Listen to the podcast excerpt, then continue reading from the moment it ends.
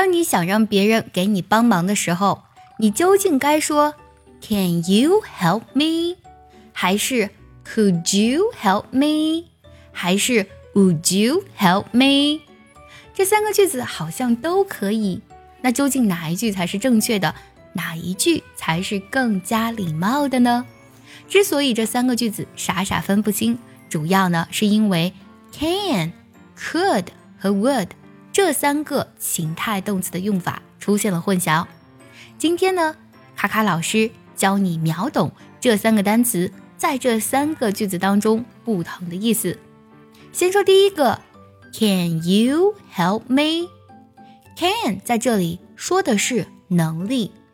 这句话的潜台词其实是你有没有帮助我的能力？你能帮我吗？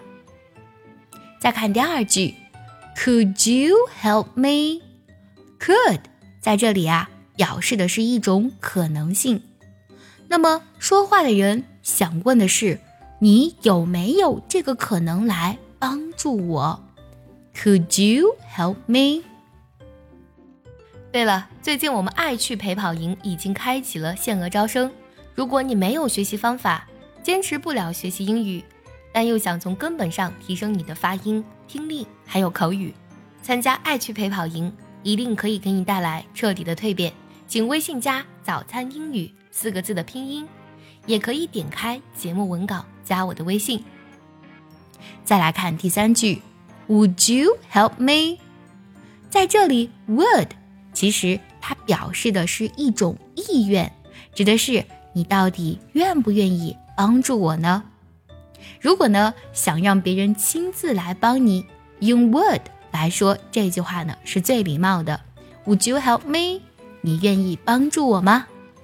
这三句话呢其实都是正确的，只不过语气稍有不同。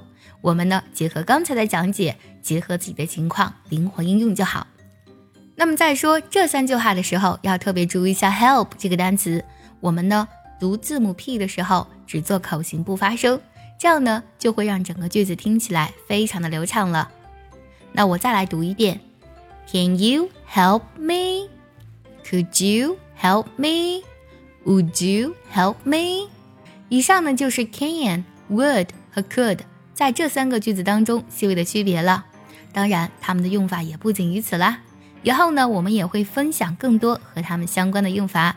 喜欢这期节目呢，记得点赞收藏，也可以转发给需要它的人哦。See you next time. 拜拜